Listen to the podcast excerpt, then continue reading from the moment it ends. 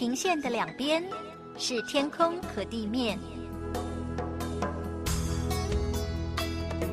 换日线的两边是昨天和今天。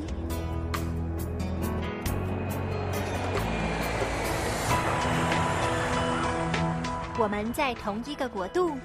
但在不同的地方，超越语言，超越时间，看上帝的爱如何开始，没有结束。国度换日线。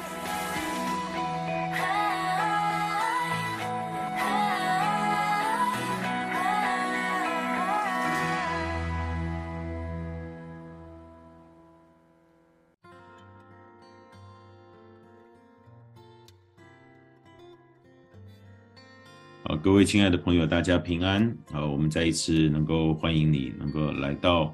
啊这一集的呃国度换日线。我们再一次的邀请到了王再来弟兄与我们一起来分享。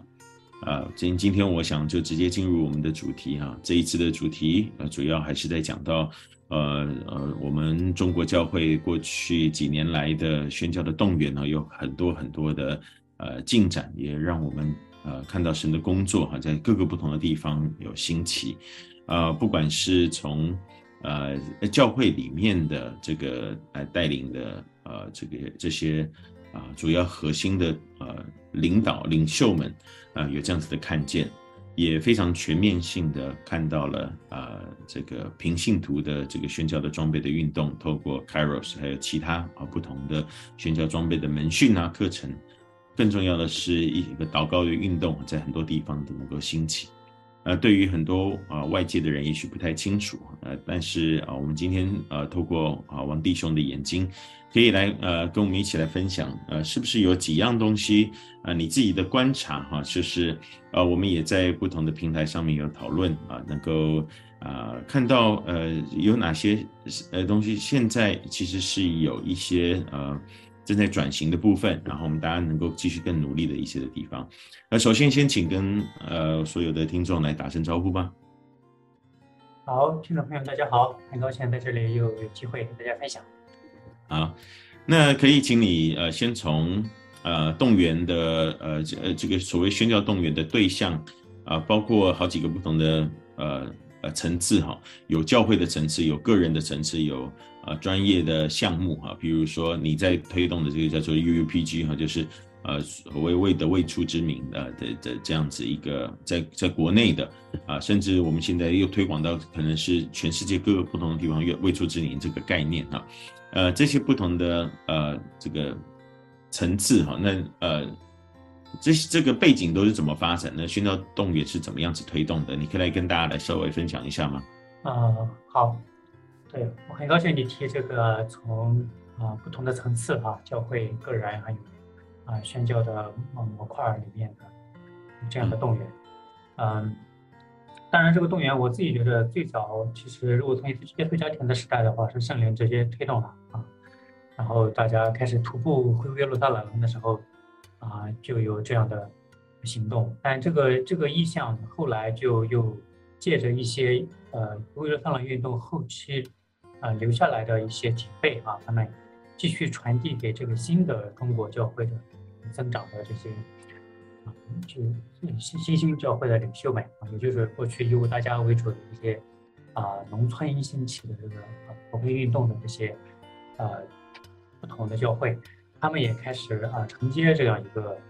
复耶路撒冷的意向，也就是一个宣教的意向啊。这个宣教的意向就是从圣灵那时候开始推动以后啊，到现在其实就。它一直在衔接着啊，那到了城市，城市教会崛起，大家也啊同样的在衔接着这样一个啊宣教的意向，所以最早还是呃神发起这样一个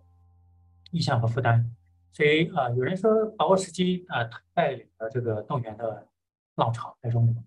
啊，但其实是把握时机是一个结果，就是他来到的时候，那时候神已经在中国的各个城市已经预备好一些人啊在。啊，有宣教的负担和护照，但是呢，啊，缺少好的工具和方法去啊动员教会，所以那时候就大家发现了这个以后就，啊，有有我自己啊，当时也亲自经历了，去到各个城市都有一批人在专门的推，嗯，对，推这个东西，啊，其实根本不是我们这些做课程的人推的，很多是别人推，我们被邀请。然后去分享，去去，好羡慕啊！真的，真的，我我必须说，我非常羡慕。我们到哪里都好像是又要带柴，又要带火种，然后还要去拜托天气不要太湿，这样子，有点不太一样。呀，当然最根本的，我觉得是人们跟呃跟神之间的关系带来的这种结果吧。就是啊、呃，我相信神有预备了一批人在那里一直跟他对话，啊、呃，他们在等候着一些上帝，他听到了神的声音。在等候着一些那个阶段，然后让他能够进入到啊神带他进入的下一步，所以我我自己觉得最终还是啊上帝的大手在后面啊来呃来推动，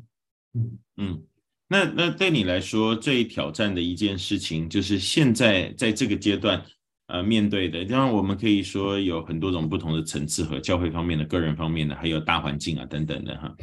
呃在呃你所。呃呃，我我们在一个群组的里面哈，你有做出一些的总结哈。那呃，这个动员的方面有覆盖到好几个不同的面向，包括教会的转型啊，宣教教宣教教育的本身，但是还有宣教教育宣教的实践哈，还有资源的整合等一些等等，然后还有呃这个非传统的资源的整合和发展等等。那你呃讲了这么多，那哪一些东西你可以比较具体的跟大家来分享一下？就是说，OK，那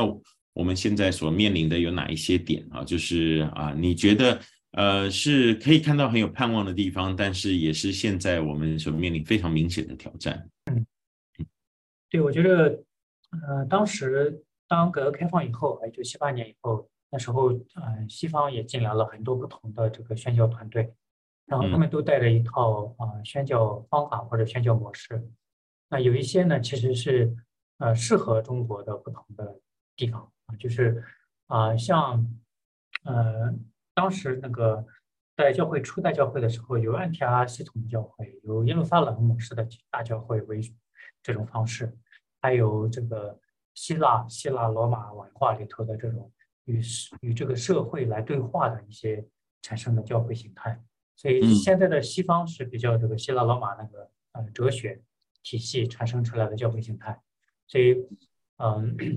那这三个形态其实在中国都有啊，到时候那时候嗯都都出现着，都都有这样的教会。那我觉得改革开放以后，确实是把这些形态全部带进，大家有时候有点找不着北，就是我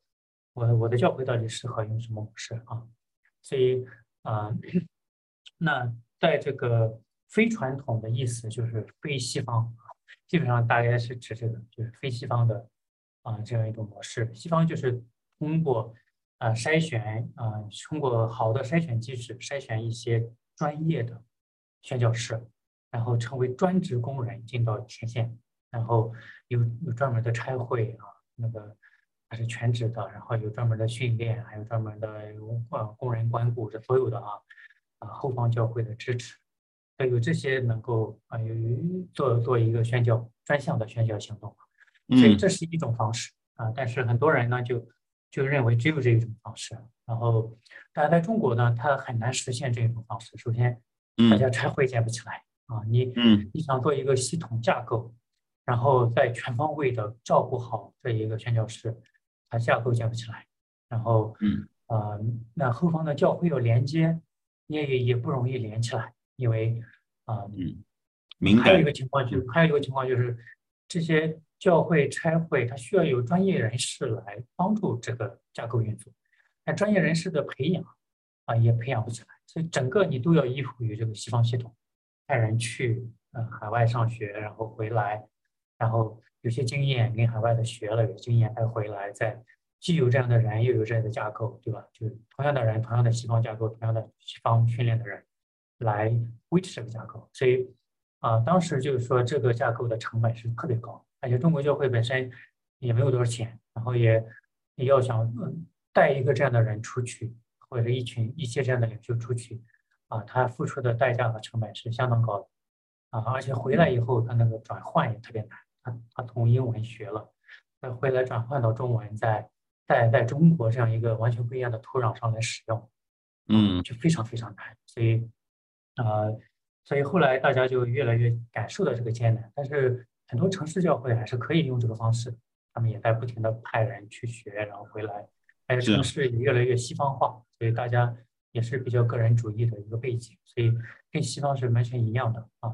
一样的商场，一样的教育体系，所以啊，所以城市就没必要用这种非传统。其实传统的也有，也反而更好学啊。嗯，那但是过去那些农村的网络，还有这个包括像聚会处这个啊本土本色化的这些家庭教会的体系。啊，就就非常非常多元化的需求，啊，所以那这时候我们要去啊建构，说是建构一个啊宣宣教生态系统，它就在中国这么大的一个土地上，还有这么呃这样的历史背景里头，它没办法有一个啊完善的系统，它必须有很多不同的系统，所以这就牵涉到一个啊多元化的这个宣教动员，但是。每个多元里头也需要一个整全，就是大家彼此之间不是去攻击的，而是嗯在彼此学习，呃互相促进的。对于很多呃这个国际的差会啊、呃，我自己参与呃一些国际差会的理事哈，呃就是我在他们的 board 里面。呃，常常都会表达出对于呃国内拆派机制的一些担心，然后他们的担心也都是呃其来有自的哈，呃听了很多所谓的鬼故事哈，或者是说在 海海外折损啊，常常我们又听到一些很可怕的折损率哈，但是虽然这这些调查可能都是路边的调查哈，这个不不不应该不是真实的能够调查出来这样子的数据哈，什么折损率高达百分之九十。啊，在呃出去的两年三年之内啊，就是几乎是都是回来，要不然就是在海外也都呃这个啊最最呃只能只能只能逮活，不能做什么呃事工这样子。那呃我们知道需要多元，可是也没有什么其他的看到其他的模式真正的生成，譬如说我们难道？呃，菲律宾的这些啊、外外劳外佣的去去到中东的这种的模式，就就值得我们学习，或者是可以在呃这个华人的处境里面可以好吗？还是呃非洲的教会去到了移民或者是难民到了欧洲，然后成为当地最大的教会，非常有活力，我们可以 copy，我们可以拷贝这样子的模式吗？呃，好像也不太行啊，就是。呃，其实就算我们说西方的传统的这种方式不是唯一的，但是好像也没有其他的我们自己呃可以呃可以可以可以去学习的榜样嘛，这类这种考虑，比如说呃韩国式的啦，呃印尼式的或者是什么，我我嗯，好像这个是一个很明显的一个挑战哈，就是就算那一个不是唯一，但是好像也没有其他可以作为我们的榜样。那这个怎么办呢？或者是说，那我们就摸石头过河，去经历这一些。对，我觉得这，我觉得这就是这个现代的一个现代这个特特色啊。我觉得，呃，从那个现代主义是有一个元叙事，然后有宏伟架构，然后到现在后现代主义的一种多元分离，然后大家各有各自的想法啊。我觉得现在是，呃，包括中国大陆也都是后现代主义的形态啊，尤其城市里面。呃，所以所以就没有一个啊、呃、说呃有一或者几个这么好的方式可以去 copy 的。啊，因为我自己觉得大部分都是在啊那从自己的处境下去摸索，然后啊，那我自己觉得一个很很重要的方面就是你要看清哪些处境是什么样子。啊，不是在以前的方法就是站在山顶上喊啊，这个山上面的景色特别好，你们都上来。啊。现在这种方式没有人上啊，所以呃，现在就需要很多人都下山哦。你看到的你就下山带他们上去啊，所以呃，所以所以我觉得现在这个情况就是，我觉得处境是不同，处境不同呢，它相应的支堂模式，包括宣教动员模式，但是拆宣教拆派模式啊也会不同。像中国过去是草根运动起来的一群人嘛，啊，初中初中没毕业，然后考不上高中的。然后去上个神学院、宣教学院，然后就被差派出去，然后能嫁接到这个啊西方这种专职宣教工人的系统里头，但是嫁不过去啊。你就是后来勉强嫁了一些，这个夭折率百分之九十多，也都存活不了，因为他没有这样的生存能力啊，也也不一个体系啊，所以所以现在就是。呃，你容不容许啊？就是就是出现这种 chaos，就是你去有很多人，不同的人，不同的想法，大家都去，然后呢，产生很多各种各样的错误，肯定会，嗯啊，对，但是他的错误是多样，但是小，啊，以前是系统性的，如果是要么不产生错误，产生一个错误是大，现在是小又多样，啊，所以你你也没办法说把他那个错误就完全的告诉别人，别人就避免。啊，也不是，所以，嗯，啊、呃，但但是另外也还有一些处境的不同啊，就是，呃，像人西方会觉得啊，那个非洲怎么会吃不上饭呢？可以去麦当劳呀，比较便宜买上饭，啊，就是这种认知上的不一样啊，它带来很多问题的，就是说，哎，他怎么会忽然啊，这个这个这个工人有这样的反应啊？他有他肯定有压力，那要给他心理辅导，然后啊，就想找系统，然后能，帮助他心理辅导，就大家这种思维模式。啊，其实是一种高成本的思维模式，啊，他他没有考虑到这些其他的地方，嗯，达不到这种条件怎么办？啊，就是，呃，而且这种达不到这种条件是普遍现象的时候，啊，嗯，怎么办？嗯，所以，所以我自己就是在这种纠结里头，我特别挣扎，痛苦了很久。就是我觉得我达不到，就是我们没有满办法满足这方方面面的需需要需求。那现在这些人去。也是上帝呼召感动他们去的，他们后面有一个非常美好的故事，上帝带领他的故事。那上帝的呼召是没有错的，那我们的裁判有错了，那怎么办？啊，所以这个时候就就会有这种挣扎啊。但是我觉得上帝花了很长时间来等候啊。你看到那个尼西亚信经啊，然后包括这些，包括都神人啊，耶稣的神人二信。然后三位一体，花了几百年才，呃，整合出来一个好的宣言，对不对？然后，就是我觉得有，嗯，有些时候是慢慢啊，我觉得啊，没办法一步到位啊，容许一些问题啊，错误在中间啊，不是故意去犯错，这是你没有办法啊，你这是必经之路，所以这是我的。对我，我我我这一季下来，我跟你几乎呃每一个月都会有一次的对话，我都讲完了以后都觉得哇，你虽然看看事情挺犀利的，但是你也都相对的特别包容，就是你也讲到说你过去也是都是批判型，然后会看出来不看就就会讲，但是越来越走的哈，就越来越看到说，哎，其实。这也是欣赏呃各各种不同或者各种混乱的美好哈，这个它后面也是有神的心意，就让我不得不想到我们呃其实上周呃在那个会议里面我提到的呃也是呃这个我们我们很呃敬爱的这一位宣教的前辈 George Verver 也是 OM 的这个创办人啊，乔治韦华呃。他他这这个他的一一生哈，服侍了七十年的时间哈啊，可能将近七十年，他八十四岁过世的哈啊，他呃六十几年的时间里面，他的最后一本书就是 Methodology 哈，呃 Methodology 呃就是前面那个字是 Missiology 的 Mission 改成 Mess 哈，就是混乱 Methodology，他就是他他是说。呃，用用圣经里面的经文，他说，凡有两三名人奉主名在一起的时候，呃，原本是讲说神的灵就与他们同在。他讲说，两三人呃奉主名在一起的时候，就必然是有一团混乱的。就是很多的时候，呃，就算是一团混乱，但是神呃仍然在做事哈，呃，而且是在这些混乱的里面，就更能够看出来，靠的是人，那靠的是人的话，那我们都会失败。呃，看。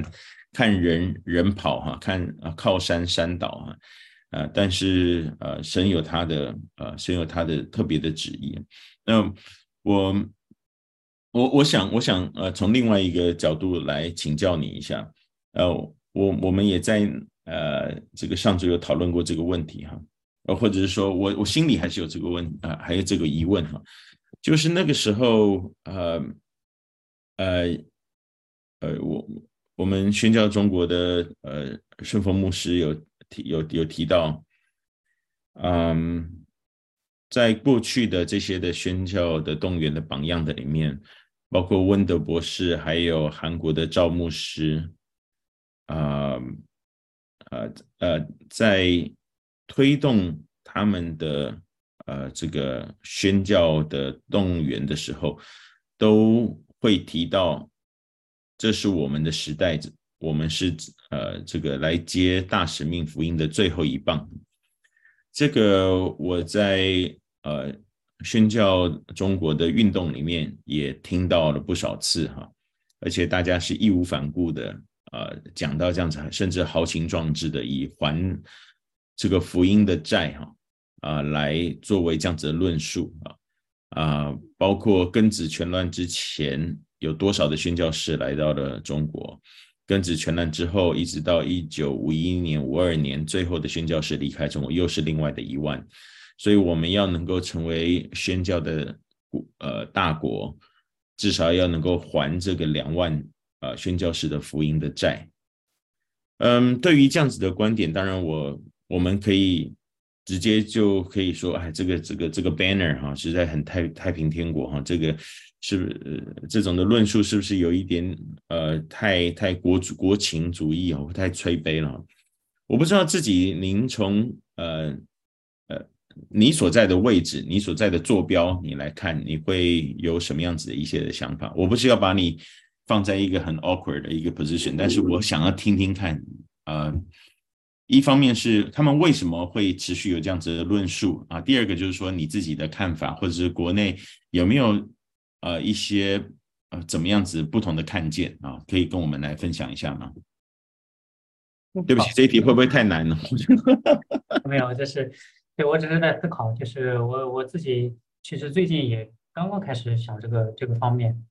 啊、呃，也没有太太深的思考这个方面，但是我觉得，啊、呃，当他说啊，包括赵东镇呀，或者是 Rob Winter 呀，他们都在说这是我们的时代，啊，其实一定程度上，我觉得，呃，有他合乎圣经的地方，就是啊，每当我我我跟随耶稣的时候，这就是我的时代，对吧？啊，我们一群人跟随耶稣，这就是我们的时代，啊，我们的嗯、呃，但是我我们我们是最后一棒，就是我这个时代。前人死了，然后我这一代在，那我死了，后面还会有一棒，对吧？啊，我希望我这一代可以完成大使命，就是我最后一棒的意思，是我这一代可以完成大使命，是这个是我们的目标啊啊，只是呢，这个容易给这个民族主义提供温床而已啊，就是说啊，有些人会拿着这句话来加上他的民族主义，来满足了他民族主义的这种野心啊，就啊，我们的民族来凸显我们民族的重要性啊，我们民族的伟大性啊，这个。啊、这个确实是提提供这个温床的啊、所以啊、我自己不觉得他说这句话本身是有问题，只是这个话的结果导致了这些问题。那导致这个问题以后，我们回来再重新来思考这些话的时候，你就发现你没办法改善它。为什么呢？因为有些话传的久了，它就是短啊，你在家的长一点，它就传不下去啊。你说 slogan 吗？啊，就是对。这个有点像 slogan，你短了以后吧，呃，肯定会出错，肯定会不全面。所以，嗯、呃，就像这个公众人物一样啊，就是公众人物，比如说你，呃，你在讲台上对着一千个人讲了一一番道，你有个观点别人很不喜欢，啊，别人就拿着这个观点去放大、放大、放大，就会把你说，哦，这个人真的他的神学很差呀，他，但是这是这就是公众效应带来的一个结果啊。但是公众效应带来结果的时候，你去看这个事儿。你不能只看一个点，就是啊，你说哎，这个这句话提倡了民族主义啊，所以这句话是糟糕的，是邪恶的，或者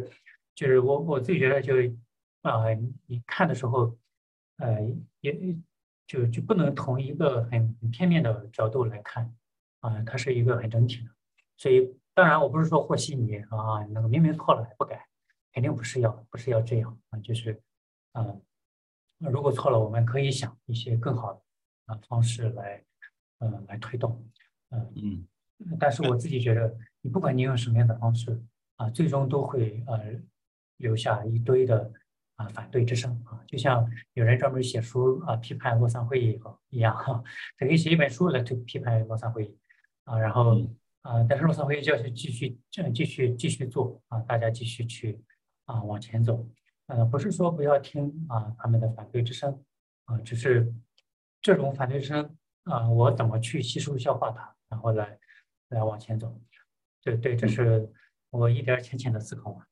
那那你那你同那你会同意所谓的这是我们中国教会的时代，呃，这是我们的最后一棒吗？呃，我我我直接问这个问题的原因是，因为就好像我们每一次，其实我们几乎每一次都会 cover 到这个议题，因为我自己所所处的坐标就是我又是华人，我也看我自己是中国人，但我又不是所谓的政治上的中国。就意思就是说，当我们在讲一个意识形态的时候，它有它很多层的 layer，有可能是政治上的、地理位置上的、文化上面的、意识形态上面的各种不同的。那那如果我不用这一个话的话，我可以用什么话呢？呃，或者说，我们就做就是了，我们不要去说我们要去报恩啊，或者是等等的。我我不知道，因为我自己的位置，我常常也会。陷入这一个，呃，这这个矛盾里面，就是我真的很想要提醒自己的属性的教会，我们这一块土地上，我们不要讲是哪里的哈，就比如说我说我跟台湾的教会讲，你有想过马街吗？当年这些马雅各、兰大卫、兰大毕这些宣教士来到我们的当中，难道我们不应该去，呃，return the favor 吗？啊，等等等等，我就我也会有这种呃，我能说 temptation 吗？试探，或者是说我我觉得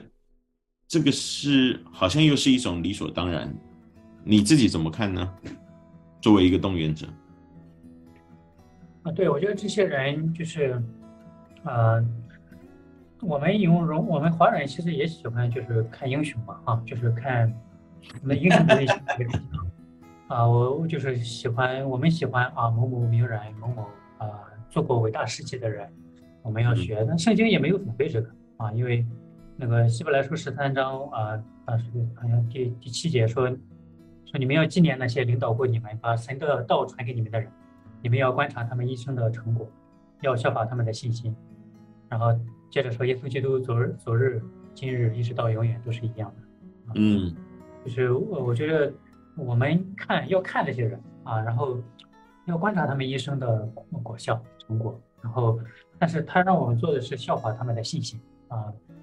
啊，去看到啊，而且最重要的就是什么样的信心，就是耶稣基督昨日今日一直到永远是一样，啊，我觉得这个信心还是建基于耶稣基督，所以我们欠的债不是欠这些人的债，当然是欠呃耶稣基督福音的债，对吧？对，然后。啊，我们要去做最后一棒，也不是说我们这个民族的啊民族主义式的最后一棒，或者说我个人英雄式的最后一棒，啊，而是啊，我要成为嗯、啊，去效法这些过去的伟人的信心，也效法这样一位基督啊，到今天都是一样的这样一位基督的信心，嗯，去啊往前走，能够完成我的期待。还是要完成耶稣基督的使命，就这个期待，我肯定要有啊。就是我我不能说我我我期待我完不成啊，我期待我完不成，那我嗯、呃、我是没有信心。就我要期待我完成，那最后能不能完成啊？这个是神说了算。那个完成的定义是什么？也是神说了算啊。那我自己觉得，最终我们还是像保罗说的啊，那跑的路我跑过了，那个也打了仗我打过了，对吧？所信的道我守住了，那最终如果这个是完成，那我觉得所有人都可以完成啊。所以呃，那就是我觉得怎么来归正这个我们的解经吧，就是我觉得在从圣经的角度来说，